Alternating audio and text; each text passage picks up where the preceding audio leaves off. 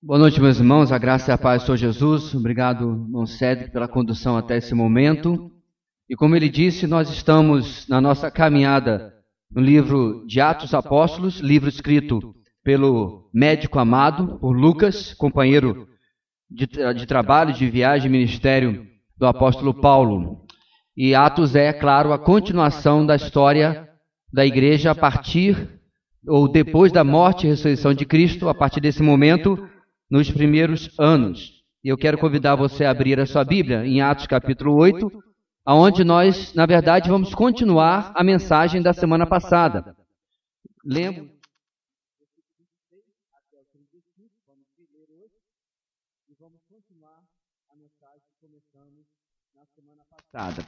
E essa mensagem da semana anterior, ela faz parte de uma caminhada em Atos, cujo tema geral do livro de Atos, o tema maior do livro de Atos, é esse que creio já deve estar projetado aí.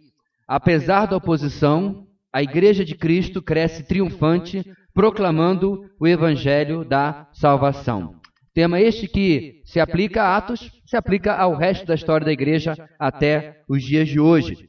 O cristão, por mais que a mídia não passe, por mais que a mídia não notifique, ah, os cristãos são o povo mais perseguido hoje no planeta Terra. Por ano, entre 60 a 100 mil cristãos são mortos todo ano. Isso você não vê na televisão porque não importa, né? Não importa tanto. Mas a oposição já não é algo novo para nós. Como a gente vê neste, neste livro, é algo que tem acompanhado o cristianismo desde o seu berço. Vamos fazer uma revisão, meus irmãos, uma caminhada rápida nos oito capítulos que nós vimos até agora, aí vai ficar projetado que no capítulo 1 nós vimos o final dos 40 dias de Jesus com os discípulos. Naquele mesmo capítulo vimos a promessa do Senhor do revestimento de poder do Espírito Santo com o objetivo claro, a pregação do Evangelho. Ao final daquele capítulo temos a ascensão de Jesus, 40 dias após a sua ressurreição, volta à presença do Pai. Partindo para o capítulo 2, irmãos, nós vimos o cumprimento daquela promessa do capítulo 1 e o Espírito Santo é derramado sobre a igreja no dia de Pentecostes, uma festa judaica que acontecia 50 dias depois da Páscoa. Ali você tem o sermão de Pedro e, em resposta a esse sermão, 3 mil vidas se convertem em uma só vez. A igreja cresce dia após dia na rotina, entre aspas, do ensino da doutrina dos apóstolos, ah, da oração, na comunhão, no partir do pão. Ou seja, essa rotina é que dava saúde e crescimento à igreja. Capítulo 3, nós vimos a cura de um aleijado através ah, da oração de Pedro e de João, e esse homem tinha mais de 40 anos. Por causa disso, a pregação do evangelho ah, tem-se mais uma oportunidade ali mesmo no pátio do templo de Jerusalém. Capítulo 4, Pedro e João são questionados e ameaçados pelo sinédrio por causa da cura daquele aleijado. A igreja, por outro lado, enxerga nessa oposição, nessa perseguição, o cumprimento dessa oposição que havia sido profetizada já desde o Antigo Testamento. Eles literalmente citam o texto do Antigo Testamento. Os discípulos vendem seus bens, capítulo 4 ainda, para ajudar os necessitados. Importante salientar que isso foi voluntário, não foi uma ordem, não foi uma determinação dos apóstolos, dos líderes da igreja, foi algo voluntário e participava quem queria. O destaque dessa ação fica para Barnabé, o homem que vendeu um terreno e doou, colocando aos pés dos apóstolos. No capítulo 5, Lucas vai fazer muitas vezes esse contraste, em contraste com Barnabé, nós temos a avareza de Ananias e Safira e eles são punidos por Deus com a morte. Eles vendem um terreno, dizem que venderam por X, mas na verdade tinham vendido por muito mais e são punidos por Deus por sua mentira. Os apóstolos continuam curando e pregando. Os apóstolos são de novo levados diante do sinédrio, são ameaçados e agora são açoitados. O sinédrio está aumentando, está majorando a sua oposição. Os apóstolos se regozijam por terem sido achados dignos de sofrer pelo nome de Jesus. Capítulo 6. Há uma discordância na igreja por causa da negligência no cuidado com as viúvas gentias, ou seja, as viúvas não judias. Diante disso, há a escolha de sete servos, ou seja, sete diáconos. A Assembleia dos Santos escolhe por orientação dos apóstolos. Estes apóstolos reafirmam a sua missão. Qual é? Dedicar-se à oração e ao ministério da palavra, seja, cada um no seu quadrado. Os líderes espirituais lideram através do ensino das coisas espirituais. Há muitas outras coisas na igreja que outros podem fazer, mas este era o papel dos apóstolos e posteriormente esse papel cabe a pastores, presbíteros. Muito bem. Ali, meus irmãos, Estevão, no capítulo 6, é preso por pregar o evangelho e por curar enfermos. Você já viu que não era bom fazer o bem naqueles dias, né? Curou alguém, pregou a verdade, preso. Capítulo 7, Estevão é acusado diante do Sinédrio e mesmo diante da sua defesa fenomenal, ele é apedrejado. Estevão se transforma no primeiro mártir da igreja cristã. Saulo, ah, diante disso aí, está testemunhando a tudo aquilo apenas não participou do apedrejamento, mas testemunhou a tudo. E aí chegamos, irmãos, ao capítulo 8, o capítulo onde nós estamos.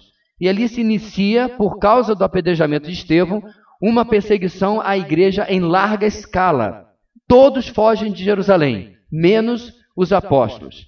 Filipe, outro diácono, assim como era Estevão, uh, e também evangelista, por causa dessa diáspora, por causa dessa dispersão, ele chega à próxima província, logo ao norte, província de Samaria, e ali ele prega.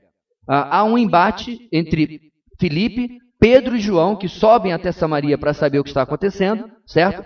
Com um falso convertido, Simão, o mago, um homem que usava das ciências ocultas. Não era um mágico ah, como nós temos hoje, que faz apenas truques de espelhos e luzes. Este homem fazia realmente magia negra. Muito bem, irmãos. A perseguição, portanto, por outro lado, levou a igreja a cumprir eh, na marra, cumprir pela obrigação da, da sua autopreservação, aquilo que o Senhor havia ordenado lá no primeiro capítulo, versículo 8. No tão conhecido versículo que diz: Mas receberão poder quando o Espírito Santo descer sobre vocês, e serão minhas testemunhas em Jerusalém, em toda a Judéia e Samaria e até os confins da terra.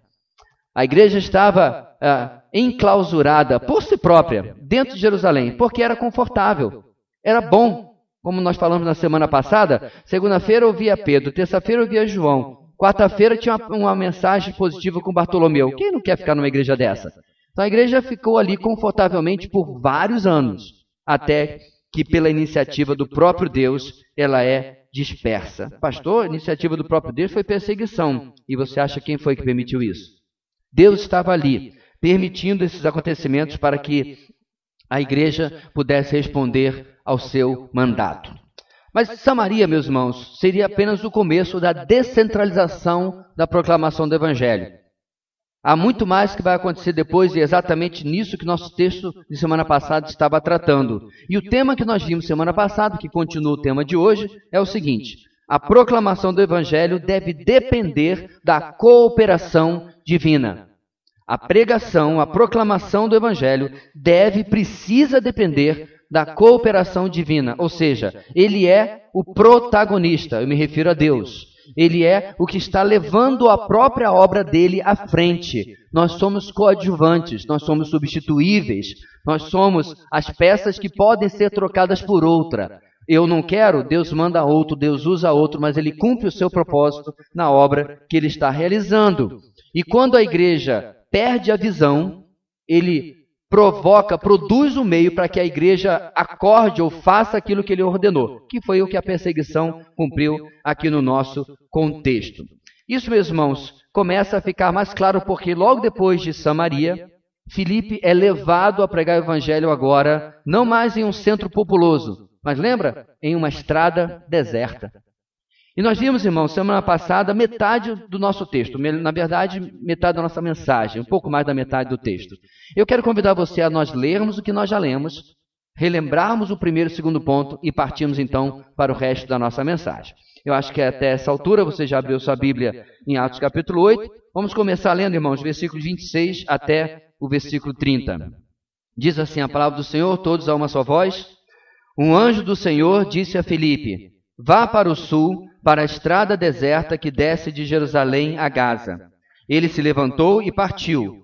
No caminho encontrou um eunuco etíope, um oficial importante, encarregado de todos os tesouros de Candace, rainha dos etíopes. Esse homem viera a Jerusalém para adorar a Deus e de volta para casa, sentado em sua carruagem, lia o livro do profeta Isaías. E o Espírito disse a Filipe: Aproxime-se dessa carruagem e acompanha. Então Filipe correu para a carruagem, ouviu o homem lendo o profeta Isaías. Até aí, meus irmãos, nós vimos nosso primeiro ponto, que já deve estar projetado ali. A proclamação do Evangelho deve contar com a direção soberana de Deus. E nós vimos, irmãos, como Deus remove a Filipe de Samaria de um trabalho ainda iniciante, de um trabalho promissor, de um trabalho que ainda, com certeza, havia muita coisa a fazer, que na lógica humana, aos olhos do homem, não faria sentido abandonar naquele momento, e ele, através de um anjo, versículo 26, dá uma ordem a Filipe que ele vá parar essa estrada deserta que vai para Gaza. Por que, que nós destacamos isso, irmãos? A obra do Senhor precisa ser ah, no discernimento da oração, da busca do Senhor, de ouvir o Espírito Santo, ser feito debaixo da direção que o Senhor nos dá. Não é no achômetro, não é no chute. Eu me recordei, irmãos, agora de quando nós ah, escolhemos cada um dos ah, missionários, por exemplo, que nós já adotamos. Eu não acordei um belo dia, peguei o WhatsApp e coloquei lá para a equipe ministerial. Ei, pessoal, que tal o nome de fulano? Eu gostei, o nome dele é bonito. Não. Pensei no que significaria para a nossa igreja, para um relacionamento de longo prazo, inclusive, uh, como esse ministério estava sendo feito e qual o impacto, mesmo que uma pequena oferta, como podemos ofertar, uh, teria na vida daquele casal, daquela família e daquele trabalho, alguns deles bem incipientes, bem no começo. Da mesma maneira, irmãos, cada passo que nós temos dado no ministério desta igreja local tem sido e precisa continuar a ser dessa maneira. O nosso evangelismo, a mesma coisa. É um jogo de estratégia, de oração, de dependência de Deus, de pedir discernimento a Deus sobre aquilo que Ele está fazendo, porque a obra é soberania do nosso Deus. É Ele que manda, em outras palavras. Bem, esse é só um resumo. Se você não ouviu esta parte da mensagem, está gravado, você pode assistir depois, mas a gente precisa seguir adiante. O segundo trecho, irmãos, vai desta metade do versículo 30 até o versículo 35. Vamos ler juntos, irmãos? E lhe perguntou: O senhor entende o que está lendo? Ele respondeu: Como posso entender se alguém não me explicar? Assim convidou Filipe para subir e sentou-se ao seu lado. O eunuco estava lendo esta passagem da Escritura. Ele foi levado como ovelha para o matadouro, e como cordeiro mudo diante do tosqueador, ele não abriu a sua boca. Em sua humilhação foi privado de justiça. Quem pode falar dos seus descendentes? Pois a sua vida foi tirada da terra. O eunuco perguntou a Filipe: Diga-me, por favor, de quem o profeta está falando? De si próprio ou de outro? Então Filipe, começando com aquela passagem da Escritura, anunciou-lhe as boas novas de Jesus. Segundo ponto que já está ali, a proclamação do Evangelho deve partir da palavra de Deus. A palavra de Deus, irmãos, a Escritura Sagrada é a nossa matéria-prima, é a nossa argila, da onde a pregação do Evangelho deve ser moldada. Não é a sua opinião, não é o deixe de sofrer, não é Deus tem um plano maravilhoso para a sua vida, ou nenhuma dessas frases feitas. Nós precisamos explicar para a pessoa, mediante o uso das Escrituras, a, a o caráter do nosso Deus, um Deus santo, um Deus bondoso, o que significa uh, o, o, caráter do homem, o homem pecador que necessita de salvação, o que Cristo providenciou na cruz, todas essas respostas se encontram na palavra de Deus. Filipe nos dá este exemplo, irmãos, tomando a partir da palavra e ali explicando tudo aquilo a respeito de Deus. É interessante, meus irmãos, que neste caso. Uh, a providência de Deus havia deixado ali a faca e o queijo na mão, como a gente se diz, né? Tudo preparado para que Filipe pudesse pegar a circunstância que o, Filipe, que o eunuco estava, lendo uh, o, o livro certo dentro dos 39 do Antigo Testamento, o capítulo certo dentro dos 929 do Antigo Testamento, e aí ele pôde explicar. Em outras ocasiões, os apóstolos, os pregadores, vão pegar a situação que a pessoa está vivendo e trazer os princípios bíblicos para ele, ah, adaptando-se a cada circunstância. Muito bem, meus irmãos, esse é o resumo do que nós já vimos. Nós já vimos ah, até o versículo 35. A proclamação do Evangelho, portanto, deve partir também da palavra de Deus. E hoje, meus irmãos, nós continuamos a mensagem e depois dessa breve recapitulação, nós chegamos até os versículos 36 até 38. Bonito coral, vamos lá juntos, diz assim a palavra do Senhor. Prosseguindo pela estrada, chegaram ao lugar onde havia água. O eunuco disse: Olhe, aqui há água. Que me impede de ser batizado? Disse Filipe: Você pode, se crê de todo o coração. O eunuco respondeu: Creio que Jesus Cristo é o Filho de Deus. Assim deu a ordem para parar a carruagem. Então Filipe e o eunuco desceram à água e Filipe o batizou. Terceiro lugar, queridos, continuando a nossa mensagem, a, a proclamação do Evangelho deve ser inegociável em seus resultados. A proclamação do Evangelho deve ser inegociável em seus resultados. Na sequência do nosso texto, no verso 36, a viagem de Filipe e o eunuco etíope continuava. E em algum lugar da conversa, Filipe, com o eunuco, ele mencionou que o batismo era parte do compromisso da identificação daquele que cria em Jesus como o Cristo, ou seja, aquele que cria em Jesus como o Messias prometido em Isaías capítulo 53, exatamente o texto que aquele homem estava lendo. Repare, meus irmãos, que não havia ah, na pessoa de Filipe, e aí está o cerne da nossa grande lição aqui, ah, repare que não havia em Filipe nenhum outro objetivo, a não ser que aquele homem ouvisse o evangelho de forma pura, de forma não adulterada, e assim pudesse ser encontrado por Cristo. Isso, obviamente, meus irmãos, incluía que Filipe pregasse sobre arrependimento e sobre fé. Questões que depois vão ficar muito claras nos escritos de Paulo, de Pedro, que são indispensáveis para a salvação de qualquer pessoa. Sem arrependimento dos pecados, não há o conceito da necessidade de um Salvador, e sem crer neste Salvador, não há salvação. Perceba também, meus irmãos, que foi é, exatamente a repreensão que Pedro fez a Simão Mago no nosso, na nossa mensagem da semana retrasada.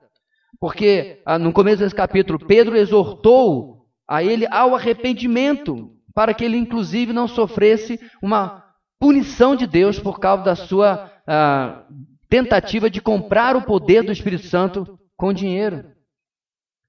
E Pedro vira para aquele homem dizendo: arrependa-se, abandone o seu pecado. Então é óbvio que podemos deduzir que é sobre isso que Filipe vinha falando com este homem ao longo do caminho naquela estrada. Mas voltando ao nosso texto, o eunuco percebe então que haviam chegado a um corpo de água. O que é um corpo d'água? Um lago, uma lagoa, até mesmo um rio. O texto não fala exatamente o que era. E ele questiona Filipe da seguinte maneira, e aqui a coisa fica interessante: O que me impede de ser batizado? É interessante, meus irmãos, que naqueles tempos, nós já destacamos isso em outras mensagens, em outros estudos, o batismo corriqueiramente seguia logo depois da conversão de alguém. E isso tem muitos motivos por que isso acontecia. Número um, porque o batismo era algo conhecido por muitas religiões, não era apenas o cristianismo que batizava. Várias religiões identificavam o compromisso de alguém com o batismo. Mas uma outra questão muito importante é que naqueles dias Quase sempre, batizar-se significava colocar um alvo em si próprio. Se tornar alvo da perseguição. Se tornar alvo, provavelmente, ou talvez até mesmo, do risco de morte. Então o eunuco logo pergunta a ele, diante de toda a explicação que ele me fez: Eis aqui a água. Que me impede de ser batizado? Note que a pergunta do eunuco nos ensina que sim, há impedimento para alguém ser batizado. Não é toda pessoa que pode ser batizada. Não é toda pessoa que pode passar pelas águas que simbolizam o renascimento espiritual que já aconteceu na sua vida. E esse impedimento, meus irmãos, é declarado no verso 37. Filipe responde a ele: Você pode, vírgula, se crê de todo o coração. Agora, meus irmãos, é importante nós entendermos, ah, olhando para toda a palavra de Deus, que Crer, e nós falamos isso quanto a Simão Mago, é um termo às vezes um pouco genérico. Tanto que Tiago aplica o mesmo verbo a quem, irmãos? Lembram? Aos demônios, exatamente. Tiago vai perguntar: Você crê que há um só Deus? Muito bem. Os demônios também creem e tremem. Existe uma fé. Ah, deixa eu mudar a palavra. Existe uma credulidade unicamente racional. Eu sei que Deus existe. Mas render-se a este Deus é outra coisa completamente diferente. Render-se a Deus significa eu compreendo quem Ele é e quão necessitado dele eu sou. Eu compreendo quão santo, o quão bom, quão justo o meu Deus é, este Deus é, e eu não sou. Eu não sou bom, eu não sou justo, eu não sou santo. Em arrependimento eu creio na obra da cruz e tudo aquilo que o Senhor Jesus conquistou na cruz é colocado sobre a vida dessa pessoa sem absolutamente mérito algum. Portanto, queridos, quando Felipe pergunta a ele, ou responde a ele: Você pode, se você crê de todo o coração? Felipe está falando sobre tudo aquilo que ele havia explicado no caminho. É bom, meus irmãos, quando a gente tem tempo para explicar o evangelho. Claro que você pode pegar uma pessoa que está passando pela rua, com licença, você tem um minuto do seu tempo e você pode pregar para ele. Mas eu creio muito mais no evangelismo com tempo, o evangelismo de relacionamento, de amizade, onde você pode sentar, convidar, desafiar aquela pessoa. Você gostaria de estudar a Bíblia comigo? Especialmente, irmãos, porque há uma similaridade entre o eunuco e o público que nós lidamos hoje no nosso país. Um país, entre aspas, cristianizado. No caso do eunuco, ele era um homem conhecedor das Escrituras. Ele conhecia, de certa forma, Yahweh, o Deus de Israel. O Deus que nós conhecemos como grande Deus Pai do Senhor Jesus. Ele conhecia, ele estava lendo as Escrituras de Yahweh. Mas o conhecimento dele era cultural. Precisava preencher algumas lacunas. Era incompleto. E tal e qual é o conhecimento do brasileiro médio hoje, na verdade, da maior parte da população brasileira. É o Deus do vai com Deus, Deus te abençoe. Se Deus quiser. Não orou um segundo por aquilo, mas lança um Deus, se Deus quiser, no meio daquele projeto, daquele plano, daquele sonho que a pessoa tem. Portanto, meus irmãos, quando a pessoa fala, olha, eu sou uma pessoa de muita fé, é necessário que você verifique biblicamente com ela se ela realmente tem fé. Se a fé que ela tem é no Deus da Bíblia, é no Jesus da Bíblia ou em um Deus Jesus da sua própria imaginação que ela própria criou. E por isso, meus irmãos, é, é que somos, diante da resposta de Filipe, é, você pode, se você crê de todo o coração, é por isso que nós somos identificados na nossa doutrina cristã como defensores do que é chamado de credo batismo. O que é credo batismo? O batismo apenas daqueles que creem. Por quê, irmãos? Crianças muito pequenas não podem manifestar a sua fé. Da mesma maneira, incrédulos nunca creram ainda. Ah, claro, pastor, é. Mas houve um tempo na história da igreja que um homem mais ou menos conhecido, chamado Jonathan Edwards, perdeu o próprio pastorado, foi demitido da sua igreja. Qual foi o grande pecado de Jonathan Edwards? Ele começou a ensinar à igreja que ela não podia ser composta apenas de todo mundo da comunidade, mas apenas daqueles que verdadeiramente haviam crido e confiado em Cristo como Senhor e Salvador. Aí já pensou? Tinha aquele cara importante, tinha aquele é, empresário, tinha aquela pessoa influente na sociedade. E ele começou a mostrar que eles não eram de verdade parte da igreja, apesar que estavam participando da igreja. E aquilo custou o pastorado do provavelmente maior teólogo, maior filósofo dos Estados Unidos. Você vê, meus irmãos, há um constante embate sobre isso. Então, se você está aqui esta noite e você questiona a sua fé, o importante é você saber, diante de Deus, se você realmente chegou à compreensão, como falei agora há pouco, da santidade e da bondade de Deus. E de que um Deus santo e bom não pode suportar o pecado. E eu sou cheio de pecado. E bem-vindo ao clube, você também. Nós somos o clube dos pecadores, onde inclui absolutamente todos os seres humanos, com exceção de um, Jesus Cristo de Nazaré. E este um que é a exceção foi o Cordeiro de Deus que tira o pecado do mundo, sacrificou-se na cruz, levando sobre si cada um dos meus pecados. E quando você compreende isso e entende quem você é, portanto, necessitado deste Salvador, e crê nele como Senhor e Salvador, você pode ser batizado. Não é tão complicado assim, irmãos. Meus filhos entenderam com quatro anos de idade. Não é tão complicado assim. Você não precisa ser doutor. Você pode ser até analfabeto. O evangelho é extremamente simples. Eu não posso, ele pode. Eu não consigo, ele já conseguiu. Eu não chego sozinho ao céu, mas com ele eu já estou lá. E dentro dessa simplicidade, meus irmãos, é que nós cremos que o batismo precisa ser algo que manifesta a, o, a conversão, o, a passagem da morte para a vida, que já aconteceu na vida daquele ser humano. A iniciativa aqui, meus irmãos, do eunuco em perguntar pelo batismo possui ainda mais um ensino muito importante. É a comprovação da conversão deste homem por um desejo por compromisso. Então, muitas vezes eu, eu vejo as pessoas dizendo assim, pastor, eu preguei para fulano, ou então é, fulano foi numa igreja, tomou uma decisão, mas eu não tenho muita certeza se ele é convertido ou não. Olha, aqui está um bom teste. Essa pessoa está disposta. Ela quer assumir um compromisso com Deus. Ela quer assumir um compromisso através, aqui exemplificado, com o batismo. E ele começa a querer conhecer mais a Deus e querer viver mais para o Senhor. O eunuco aqui, meus irmãos, é, não coloca o batismo como algo que vai salvar de maneira nenhuma, mas uma manifestação de que esse homem realmente é, estava compromissado. Como eu disse agora há pouco, o batismo não era algo novo para ele. Ele sabia que havia uma religião ali e outra lá que também praticava a mesma coisa, ou seja, ele sabia exatamente o que estava fazendo. Me causa muita tristeza, irmãos, e muito temor quando um cristão que já está convertido há dois, a seis, a dez meses, há um ano, há dois anos, há três anos e lá se vai. E aí tem, sai no nosso boletim, irmãos, vamos ter batismo em tal data. Se não me engano, nosso próximo batismo é 8 de outubro, se eu não sei, ou alguma coisa de setembro, enfim. Vamos ter batismo em tal data. E aí a gente senta para conversar com aquele irmão que pensou em se batizar e depois de alguma conversa diz assim: Eu acho que não estou preparado. Você não compreendeu ainda o que é o batismo. O batismo é uma questão de preparação, é uma questão de compromisso. Não é uma questão de eu vou me consagrar mais para depois ser batizado.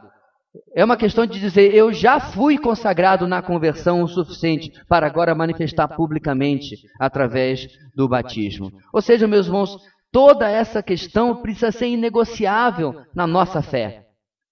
Hoje em dia nós temos várias igrejas onde você chega, né, vem como está, fica como está, permanece da mesma maneira, daqui a pouco já é batizado, dois meses depois está dirigindo um grupo ali, daqui a pouco já está tocando. Um amigo meu, conhecido na verdade, na época do, que eu trabalhava secularmente, de um mês para outro, ele se converteu, foi batizado, já estava tocando guitarra na igreja lá.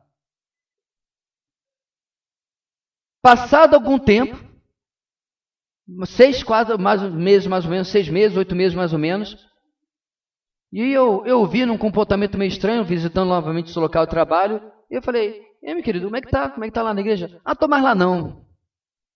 Mas por que você não está mais lá? E ele contou a sua história, meus irmãos, e eu vi mais um para as legiões de desigrejados.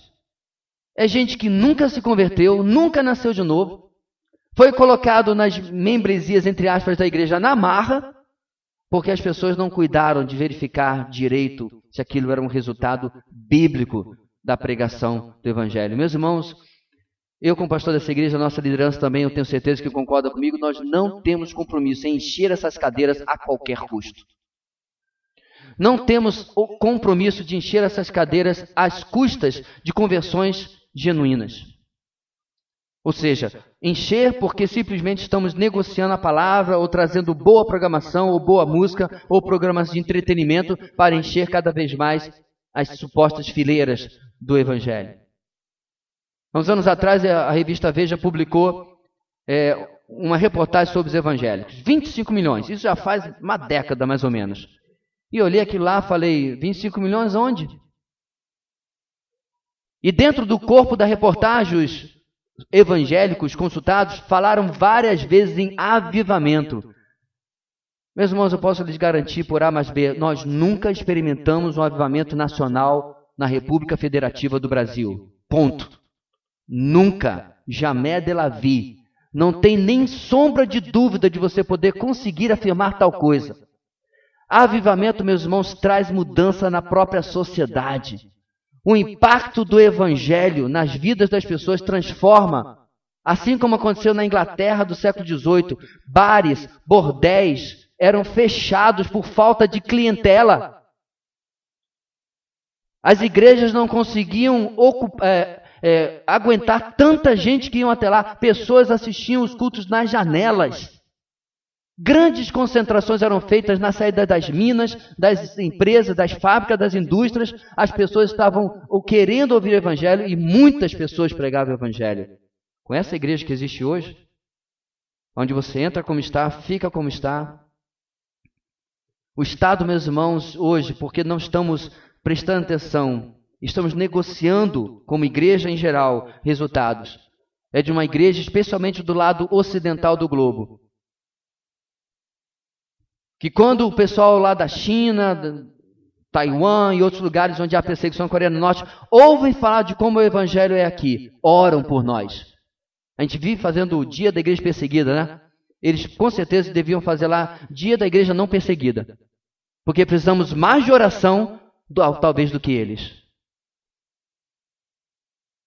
Sabe por que eu digo isso, irmãos? Porque a perseguição que está acontecendo com os nossos irmãos é permitida por Deus. A carnalidade que acontece na igreja ocidental não é permitida por Deus. Não é obra de Deus. Nós necessitamos de mais orações, talvez mesmo, do que eles. Bem, diante da afirmação de Filipe, no verso 37, ainda temos a resposta do eunuco, que inclusive comprova ainda mais o seu compromisso. Ele diz: Creio que Jesus Cristo é o Filho de Deus. Em uma única afirmação, ele confirmou que Jesus era o Messias, na opinião dele, que ele havia lido em Isaías capítulo 53. Mas não só isso, ele afirma que ele é o próprio Deus que havia se tornado o homem. Ele afirma que é o próprio Deus que havia habitado e andado entre os homens e ali estava sendo ah, crido pelo eunuco. É preciso destacar, meus irmãos, que é, até mesmo uma certa disputa quanto ao verso 37, isso que eu acabei de ler, estar presente ou não né, nos maiores manuscritos, na maior parte. Contudo, meus irmãos, ah, não há aqui nenhum ensino que contradiga o ensino bíblico. Muito pelo contrário. Jesus disse que o salvo crê e é batizado. Evangelho de Marcos. Ele coloca a fé como algo que vem antes do ato externo do batismo, tal e qual Filipe está instruindo aqui o eunuco e ele está respondendo. E de fato, meus irmãos, verso 38 termina: eles param a carruagem, ambos entram na água e prosseguem com um gesto que já foi repetido por milhões e milhões de vezes, e Filipe batiza o eunuco. Eu mesmo já tive, graças a Deus, a possibilidade de realizá-lo dezenas de vezes. Irmãos, Filipe aqui já nos ensinou, desde que começamos a caminhar com ele, já nos ensinou obediência ao proclamar o evangelho, ele já nos ensinou dependência de Deus a usar a palavra de Deus e não suas próprias argumentações. E agora ele mostra fidelidade em buscar o único resultado que o Senhor Deus deseja na pregação do Evangelho, ou seja, uma vida resgatada. O Evangelho é inegociável em seus resultados. Ele não almeja dar uma vida melhor para as pessoas, ele não almeja dar uma vida mais feliz, ele não almeja dar uma vida mais próspera, nada disso é o Evangelho. O Evangelho tem o alvo de transformar pecadores perdidos em filhos de Deus. Todo ser humano, sem exceção, você aqui presente incluído, nascemos perdidos sem Deus e sem salvação. E o Evangelho é a única resposta para a perdição do ser humano. Do ser humano. Jesus morreu na cruz pelos nossos pecados. Ele é o único caminho, a única verdade e a única vida. O Evangelho é inegociável em seus resultados quando ele é inegociável em sua essência. Quando você negocia o Evangelho, irmãos, quando você passa não, um enfeite nele, quando você passa um, uma, um gourmet, ele não vai produzir o mesmo resultado. Jesus Cristo tem um plano maravilhoso em sua vida? Não é o Evangelho. Pergunte aos nossos irmãos na igreja perseguida. Jesus te ama, me dê um abraço? Não é o Evangelho. Há necessidade, meus irmãos, na nossa pregação nós sejamos honestos com quem está ouvindo. Sejamos amorosos, mas sejamos também honestos na pregação do Evangelho. Chegamos então, irmãos, ao final do nosso texto, versículos 39 e versículo 40. Quero convidar-nos a, a lermos então juntos essas duas últimas partes do nosso texto. Diz assim a palavra do Senhor, juntos: Quando saíram da água, o Espírito do Senhor arrebatou Filipe repentinamente. O eunuco não o viu mais e, cheio de alegria, seguiu o seu caminho. Filipe, porém, apareceu em Azoto e, indo para Cesareia, pregava o evangelho em todas as cidades pelos quais passava. Em último lugar, irmãos, a proclamação do evangelho deve seguir em continuidade. A proclamação do evangelho deve seguir em continuidade. O nosso texto final, ou o final do nosso texto, uh, aponta para o fato de que nem Filipe, nem o eunuco são os focos centrais do nosso texto. Filipe, claro, nos edifica, nos desafia pela sua obediência, pela sua fidelidade, pelo conhecimento da palavra. Filipe nos ah, incentiva no nosso próprio evangelismo, com certeza. O eunuco nos edifica, nos motiva pela sua resposta positiva ao evangelho e também nos incentiva a também pregar, porque o mesmo Espírito Santo que salvou o eunuco pela pregação de Filipe é o mesmo Espírito Santo que salvará ah, os nossos alvos evangelísticos, ou alguns deles, quando aprover ao Senhor, diante da nossa pregação. Então isso é muito bom, mas não é o foco do nosso texto.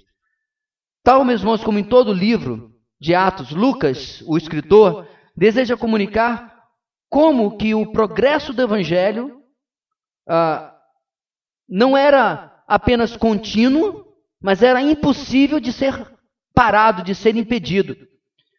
O Sinédrio tentou, a acomodação em Jerusalém tentou, a perseguição tentou, mas quanto mais tentavam, mais progresso o evangelho tinha. Lucas está mostrando, meus irmãos, que absolutamente nada pode impedir o progresso do evangelho. Esse é o foco do nosso texto e, obviamente, colocando uh, o foco em cima do nosso Deus. Mesmo que Deus tenha usado pessoas, meus irmãos, aqui, pessoas normais como eu e você, limitadas, cheias de lutas, essas pessoas, como eu já disse várias vezes, são coadjuvantes na narrativa. Poxa, pastor, assim eu não me incentiva muito não. Meu irmão, já falei, é melhor ser coadjuvante no céu do que ser astro principal no inferno. É melhor ser peão no xadrez né, de Deus do que ser torre, bispo de Satanás. Eu estou muito bem, obrigado. Só um peãozinho, né? pequeno, anônimo. Porque o Evangelho, meus irmãos, apesar que nós temos estes nomes que nós lembramos de vez em quando, acabei de mencionar um, Jonathan Edwards e tantos outros, eu poderia sentar aqui e fazer uma lista dos grandes nomes do cristianismo nos últimos dois mil anos. Talvez eu chegasse a 500 pessoas. Nós somos centenas de milhões. Centenas de milhões de anônimos, como eu e você, é que realmente fizeram ou foram usados por Deus para fazer o progresso do Evangelho. Assim, meus irmãos, no verso 39, logo ao saírem da água, diz o texto, o Espírito Santo, o Espírito do Senhor, perdão, arrebatou a Filipe repentinamente. O verbo usado aqui, meus irmãos, ele pode sim ser uma descrição de um milagre.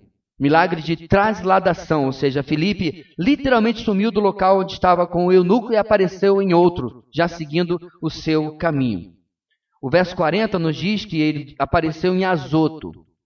Porém, a, a descrição de Lucas pode ser também a impressão que o eunuco teve de que um momento estava com Filipe e em outro momento Filipe já foi levado por Deus e continuou viagem sozinho. De uma forma ou de outra, irmãos, isso não é nem o pão importante aqui. Até porque eu acho muito difícil que Deus vai lhe trasladar né, do conjunto cidadão até o paraviano ou vice-versa para pregar o evangelho. Não é o ponto importante. O ponto central é que Deus é o protagonista. Ele havia encerrado a tarefa para Filipe naquele lugar. Tal como ele havia anteriormente encerrado a tarefa de Filipe em Samaria. E quando Filipe saiu de Samaria, ele também saiu de lá de forma sobrenatural, porque um anjo falou com ele. E agora Deus que está coordenando tudo, e de novo ele faz Filipe seguir o caminho. Sabe por que isso é importante, meus irmãos? Porque a gente volta lá no nosso primeiro ponto da soberania de Deus. Para para pensar. Ele é o tesoureiro da rainha mãe da Etiópia. Sabe o que eu faria nessa situação se o Espírito Santo do Espírito Santo estivesse me levando para as outras? Eu viraria para este homem e diria: Meu irmão, eu, a Bíblia não registra o nome dele, né? Então, meu irmão eunuco. Que tal se eu fosse com você para a Etiópia e ajudasse você a espalhar o evangelho lá? Não é uma ótima ideia? Não é uma ótima estratégia? Esse é um homem influente. Esse é um homem que podia abrir portas para a pregação do Evangelho. Mas, tal e qual, meus irmãos, os meus caminhos não são os caminhos de Deus lá em Samaria, aonde eu também ficaria para começar uma congregação, para começar um, um, treinamento de pastores, seminário, para começar uma editora, tal como eu não pensei assim. Aliás, como Deus não pensou assim nesse caso, ele também não pensou neste. Soberanamente ele age, porque o objetivo de Deus agora é que o eunuco leve o evangelho para a Etiópia e Filipe pudesse seguir adiante. Porque a obra ali já havia sido feita. Uma vida havia declarado sua fé em Jesus como Messias e como Deus. E havia confirmado seu compromisso pelo batismo. E diz o texto, cheio de alegria, seguiu o seu caminho. E ele levava consigo, irmãos, essa semente do Evangelho, que, segundo inclusive a história e a tradição, iria contagiar e impactar um reino inteiro. Então, isso aqui, se a história realmente retrata a realidade, é Deus dizendo: Não preciso, Felipe, eu vou fazer a obra através de quem agora você achou, é, agora de quem você alcançou. Contudo, irmãos, a obra não acabara em total, acabara ali com o eunuco. Ela ia continuar em outro lugar. Diz o texto que ele aparece em Azoto. E Filipe se dirige para Cesareia uma cidade bastante famosa, cidade portuária e muito procurada por governantes romanos, inclusive Pôncio Pilatos passa uma, várias temporadas lá. Filipe foi até lá, irmãos, pregando, inclusive na cidade por onde passava, até chegar a Cesareia. Essa cidade é interessante, irmãos, é importante porque ela reaparece na narrativa de Atos pouco tempo depois. Irmãos vão levar Saulo, já convertido, até Cesareia para protegê-lo das ameaças de morte. Mas tem logo depois uma ocorrência ainda mais interessante. Ali em Cesareia morava um oficial romano chamado Cornélio. Perceba, irmãos, a linha do tempo. Neste exato momento em que o eunuco está se convertendo e Filipe o deixa e vai até Cesareia, tem um homem lá chamado Cornélio. Se você se lembra uh, da história, vou dar um spoiler aqui, era um homem temente a Deus. Era um homem que desejava encontrar Deus porque vinha buscando, mas ainda não havia ouvido sobre o Evangelho. E apesar, meus irmãos, de que Filipe prega em Cesareia, o caminho dele e de Cornélio não se cruzam. Talvez Filipe tenha ficado com as pessoas mais simples da comunidade. Cornélio era um homem importante, um oficial romano. Mais adiante, quando chegar lá, a gente vai falar mais sobre isso. Pedro se encontra com Cornélio por direção de Deus também. Deus está soberanamente conduzindo tudo. E ali Pedro é quebrado no seu preconceito, porque, primeiro, ele já foi quebrado por ter ido até Samaria. Constatar que o evangelho havia sido pregado àqueles mestiços do norte. E agora ele vai até Cesareia, na casa de Cornélio, nesse mesmo lugar onde Filipe havia pregado, e ele ah, vê aquele homem, aquele romano, aquele gentio, se rendendo aos pés do Senhor. A obra de Deus, meus irmãos, não vai ter continuidade apenas agora nesse nosso texto. Lucas vai mostrar que cidade após cidade ela vai continuar a se espalhar. Eu tenho certeza que toda religião cresce praticamente todo ano. Talvez uma ou outra deve estar minguando, uma ou outra deve estar desaparecendo. Contudo, o Evangelho, em especial, cresce acima ah, da população do mundo.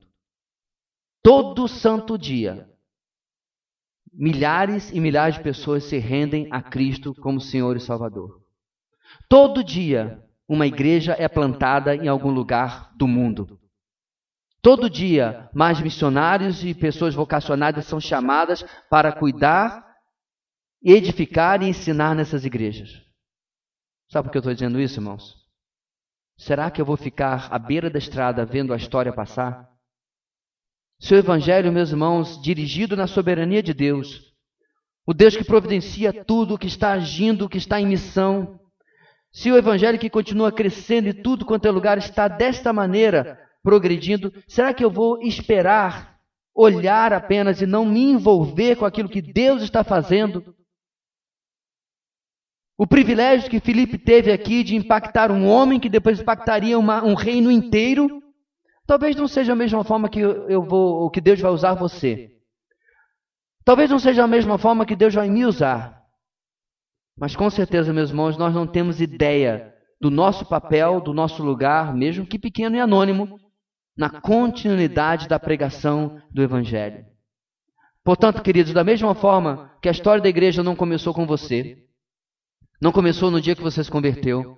Da mesma forma que a história da igreja e o evangelho não começou agora com você, ela também não pode terminar com você. Se Filipe não era o foco da narrativa, se eunuco não era o foco da narrativa, mas a continuidade da obra de Deus, será, queridos, que quando eu não participo, de certa forma, eu estou me colocando no foco ou no desfoco? Em não cooperar e não colaborar e não participar naquilo que Deus já está fazendo no meu trabalho, na minha família, na minha cidade, no meu estado, no meu país. Eu só sei de uma coisa, meus irmãos, a eternidade vai relevar, revelar como que nós realmente nos envolvemos com esta obra. Se nós estivermos realmente participando da continuidade, porque o impacto que o Evangelho tem na vida das pessoas vai variar. Alguns vão pular de alegria, como esse homem, seu nuco, alguns vão chorar diante do arrependimento do tempo perdido. Mas este impacto só acontecerá, meus irmãos. Pessoas só louvarão o nome do Senhor quando o Evangelho chegar a seus ouvidos e transformar os seus corações. Na semana passada você foi fortemente desafiado. E eu quero renovar esse desafio, meu irmão. Tenha um, dois, três, vários alvos evangelísticos. Se envolva com a vida das pessoas. Pouco importa se a vida delas está miserável ou próspera. Pouco importa se a vida delas é cheia de tristeza ou aparente alegria. Se elas não têm Cristo, o testemunho das Escrituras é que elas não têm nada. Porque o que realmente importa é o Senhor Jesus.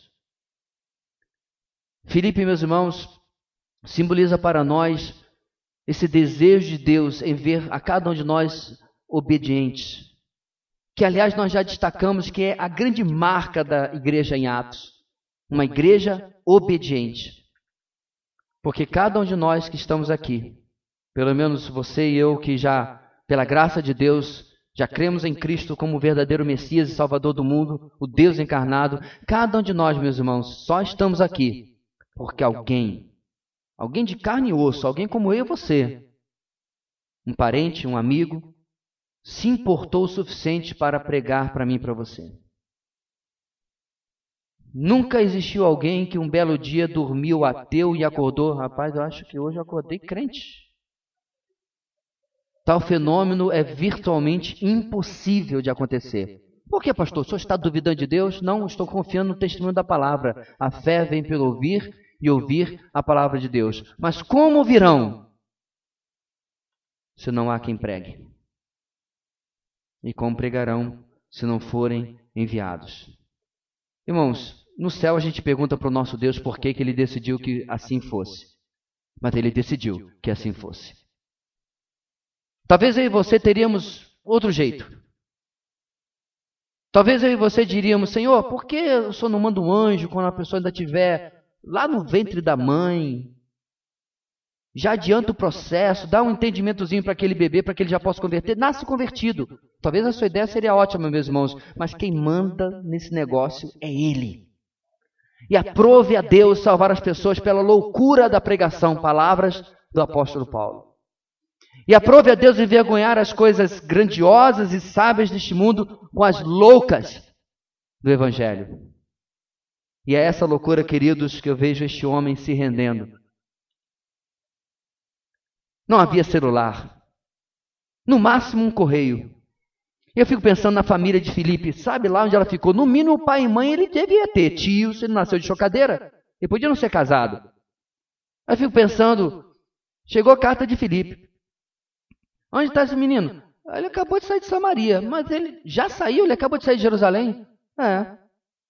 Chegou nova carta, cartão postal, está no litoral agora. Que? Está pegando um bronze? Não, está pregando em Cesareia. E isso é onde a história dele acaba em Atos. Mas pensando, irmãos, em um homem obediente, este homem continuou viajando e pregando e pregando e pregando. Porque o nosso texto termina exatamente assim: pregava o evangelho em todas as cidades pelas quais passava. Se nós queremos realmente, meus irmãos, entender o que Deus está fazendo, nós precisamos nos juntar ao que Ele está fazendo. A proclamação do Evangelho depende da cooperação divina.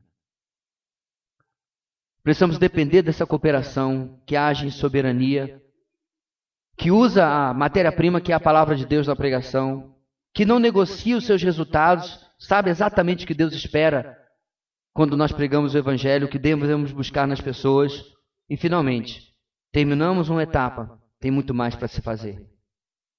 Daqui a um tempo, irmãos, querendo Deus, nós teremos talvez um grande desafio, um dos maiores desafios que a nossa igreja já teve: construir uma sede própria.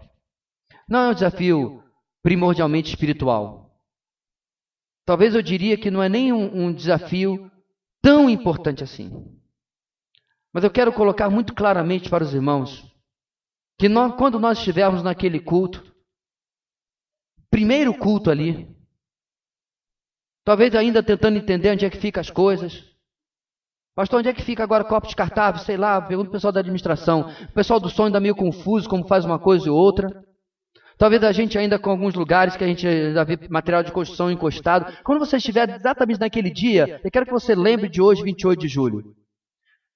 E lembre de dizer o seguinte: não chegamos a lugar nenhum. A obra continua. Porque a verdadeira obra é o que nós estamos lendo aqui nesse texto. Aquilo é só uma construção.